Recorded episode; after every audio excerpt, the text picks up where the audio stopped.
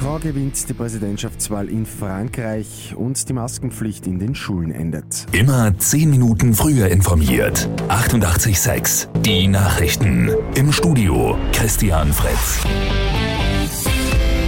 Emmanuel Macron ist in Frankreich als Präsident wiedergewählt worden. Nach vorläufigem amtlichen Endergebnis mit 58,8 Prozent der Stimmen.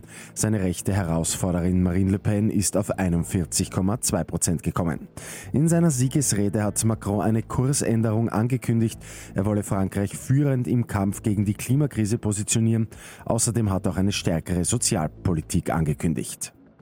Bei der Parlamentswahl in Slowenien hingegen hat die neu gegründete Freiheitsbewegung mit 34,5 Prozent einen Erdrutschsieg errungen. Premier Janis Janscha wurde mit nur 23,6 Prozent klar abgewählt.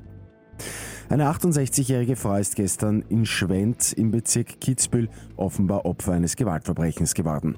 Die Frau wurde tot in einem Einfamilienhaus aufgefunden.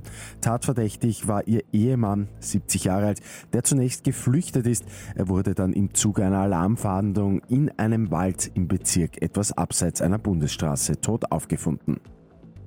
An den Schulen gibt es ab heute keine Maskenpflicht mehr. In Klassen- und Gruppenräumen mussten die Kinder und Jugendlichen ja schon seit Ende Februar keine Maske mehr tragen.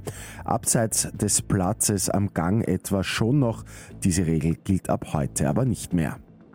Und bei Lotto 6 aus 45 hat es am Abend wieder keinen Sechser gegeben. Übermorgen gibt es bereits einen Siebenfach-Jackpot. Im Topf liegen dann rund 10 Millionen Euro.